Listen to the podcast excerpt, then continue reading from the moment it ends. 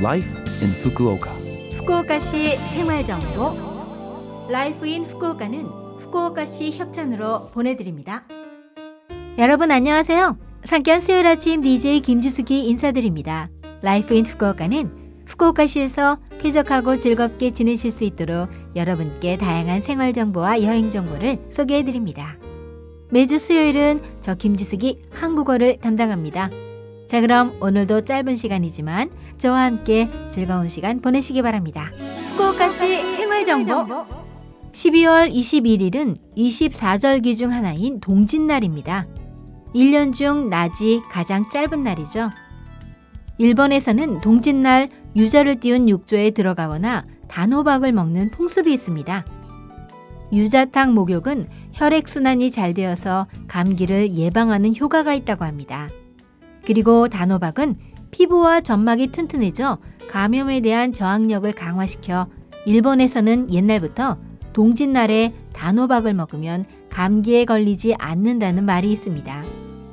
신종 코로나 바이러스나 독감에 걸리지 않도록 충분한 영양 섭취로 연말을 건강하게 보내시기 바랍니다. 후쿠오카시 생활 정보 후쿠오카시 외국인 종합상담 지원센터는 체류 절차, 고용, 의료, 복지, 출산과 육아, 자녀 교육 등 생활 전반에 관한 상담에 대해 적절한 창구 소개와 정보 제공을 실시하고 있습니다. 전화번호는 092-262-1799, 092-262-1799입니다. 이용 가능 시간은 오전 8시 45분부터 오후 6시까지이며 휴무일은 토요일과 일요일, 공휴일, 그리고 연말연시입니다. 쉽게 국어 언어로 대응해 드립니다.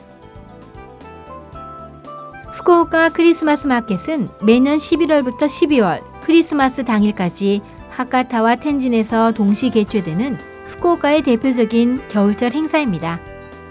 일본 국내에서도 최대 규모에 해당하는 크리스마스 마켓으로 광장에는 다양한 점포가 들어서고 크리스마스 일루미네이션과 장식이 등장한 가운데 핫 와인과 핫 초콜릿 등 따뜻한 음료와 맛있는 요리를 즐길 수 있습니다.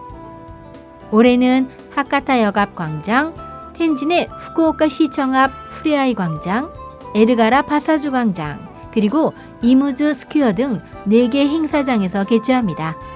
가족이나 친구, 사랑하는 사람과 함께 올겨울 추억을 만들어 보세요. 최근에는 코로나 바이러스 감염증 대책을 하면서 대인 관계가 조금씩 회복되는 추세인데요. 앞으로 크리스마스, 섣달그믐, 정월 등 계절 행사를 통해 사람들이 모일 기회가 늘어납니다. 마스크 착용, 손 씻기, 양치질을 철저하게 하고 삼밀을 피하세요.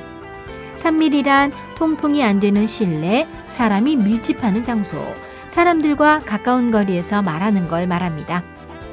다시 한번 여러분들께 기본적인 감염 방지 대책을 부탁드립니다. 후쿠오카시 생활정보 이번 주 Life in 후쿠오카 한국어 어떠셨어요? Life in 후쿠오카는 팟캐스트로 언제든지 들으실 수 있습니다. 그리고 블로그를 통해 방송 내용을 확인할 수도 있으니 Love FM 공식 홈페이지에 Life in 후쿠오카 페이지도 놀러 오세요. 지난주에 이어 12월에는 크리스마스 캐롤송을 소개해 드리는데요.